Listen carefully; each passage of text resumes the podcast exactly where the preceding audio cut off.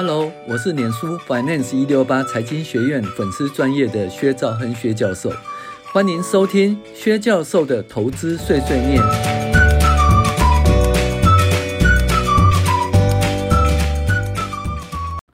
各位网友，大家好，我是薛兆亨薛教授，那来跟大家分享二零二二年第十二周美股一周回顾与重要指标分析。那美股呢，在三月二十五号，S&P 五百总共收四五四三点，比上周的四四六三点涨了七十九点，将近八十点哦，涨幅达百分之一点八，那是连续两周的红 K 线哦。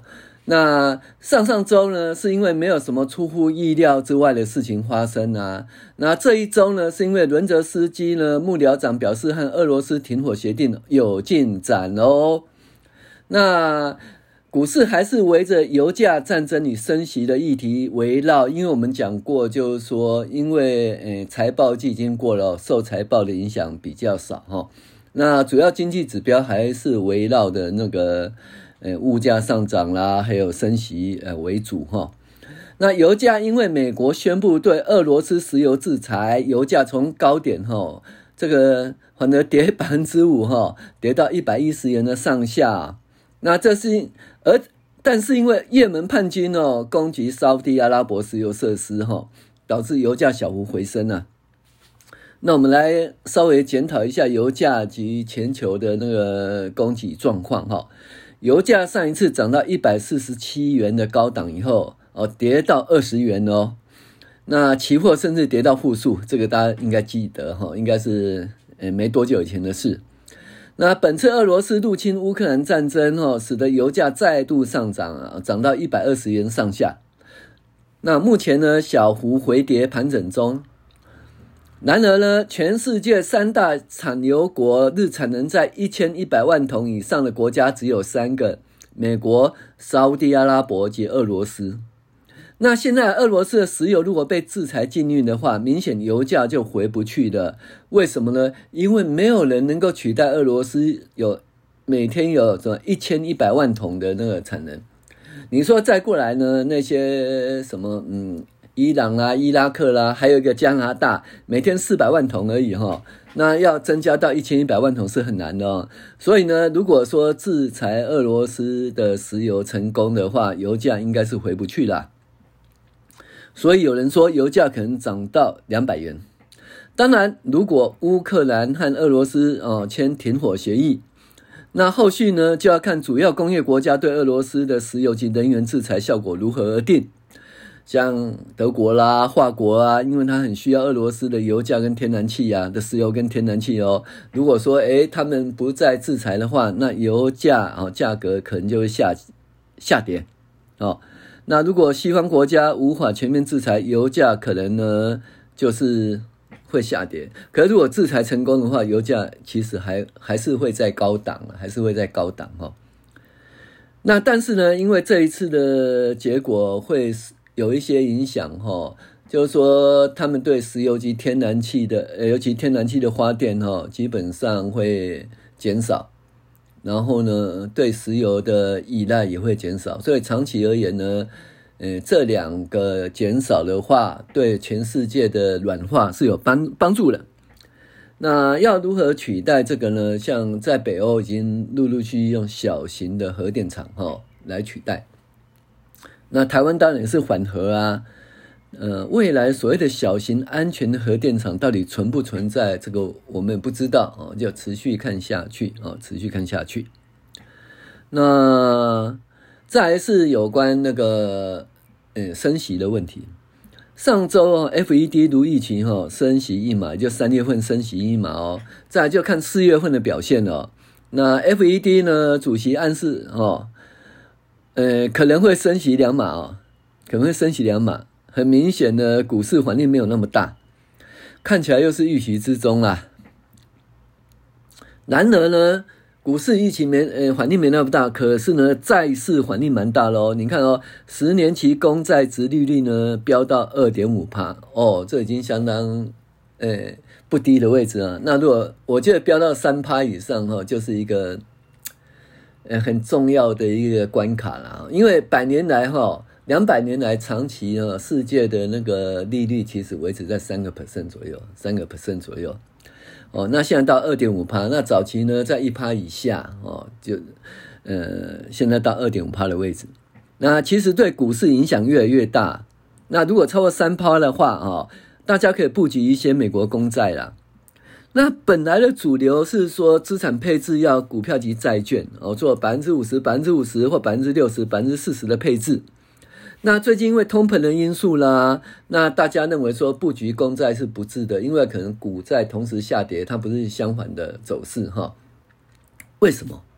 因为债券长期在百分之一左右那么低的位置，我已经讲过，两三百年来债券的殖利率平均是百分之三哈，所以呢，基本上是往下难，往上容易啦。那如果说升息殖利率往上的话，那债券价格就下跌。那明明知道一个下跌的产品，然后你还往那边布局，你到底是有什么想法？所以很多人就建议说，那就股市跟现金或股市定存呢做平衡的布局，哦，这个东西。但是如果说那个美国十年期公债涨到百分之三，或四十年或三十年期公债涨到百分之四的话，我觉得布局债券，嗯。有适度布局债券是一个不错的哈，是一个不错的选择哈。那毕竟呢，股是一个长期上涨的趋势，目前已经趋缓哈，所以每年要什么十趴二十趴比较难。长期而言的话，可能股市的报酬在一个低低水准的位置哈，低水准的位置哈。好，那我们恢复哦，我们原先做的基本假设不变哦，就是有两种假设，第一个说。像去年呢，油价从四十块涨到八十块，涨幅百分之百。那今年油价会多少呢？八十块涨到多少？顶多涨到一百块上下吧。那由于基期降低哦，所以通膨呢就是不会那么大。那所以下半年的通膨会控制。那美国利率可能升到百分之三或百分之二或百分之三就止住了哦。再就看景气是否回升。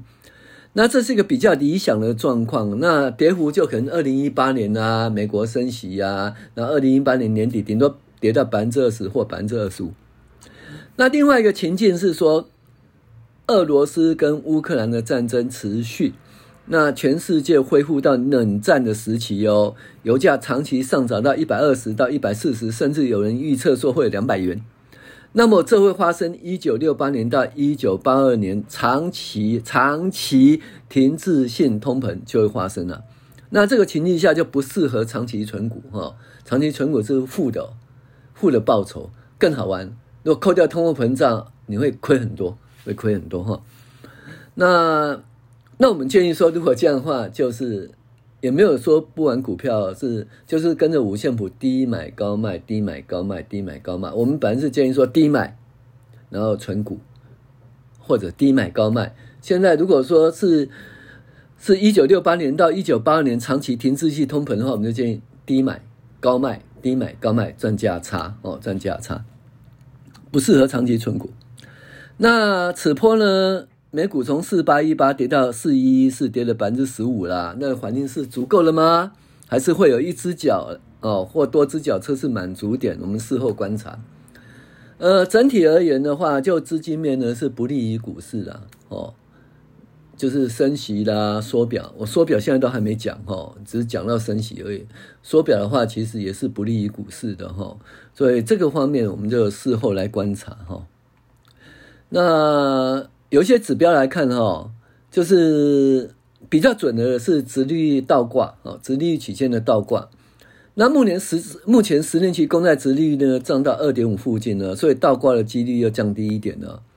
那如果殖利率倒挂发生的话，也不用紧张了。虽然殖利率倒挂对景气及股市经有负面的影响，但是因为不会立刻发生了，会几个月甚至半年以后一段时间哈，让投资人做资金配置因应，所以不用急啊。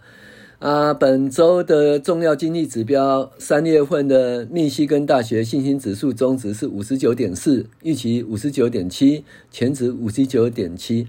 那我对密密西根大学的消费者物价指数，基本上就是说，我觉得它比较极端哦，我比较相信那个 Conference Board 哈，Conference Board 的那个消费者信心指数。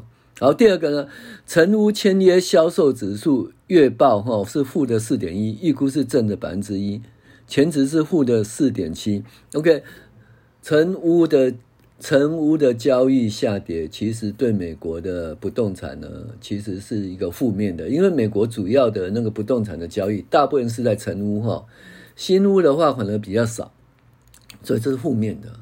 那成屋交易，嗯，就是不动产交易减少，就是装潢减少啦，装潢的工具机减少啦，呃，家电减少啦，啊，啊，钥钥匙减少是吧？我们台湾那个钥就是钥匙最厉害了哈。